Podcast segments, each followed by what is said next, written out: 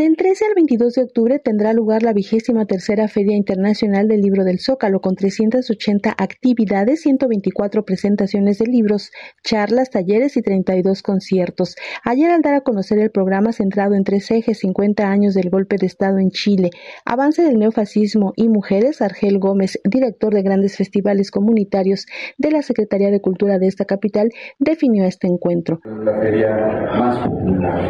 del país, por la plaza, por el acceso libre y por la tradición que ya tiene. Recibimos a cerca de 800 mil personas en esos 10 días, eh, nacional, vienen de distintos estados a las presentaciones, a comprar libros, incluso a hacer eh, librerías de otros estados. Y por supuesto que los espacios de presentación, eh, de debate que ha tenido desde su fundación, eh, la Feria del Libro en el Zócalo, trata pues, de los temas eh, pues, más relevantes, más destacados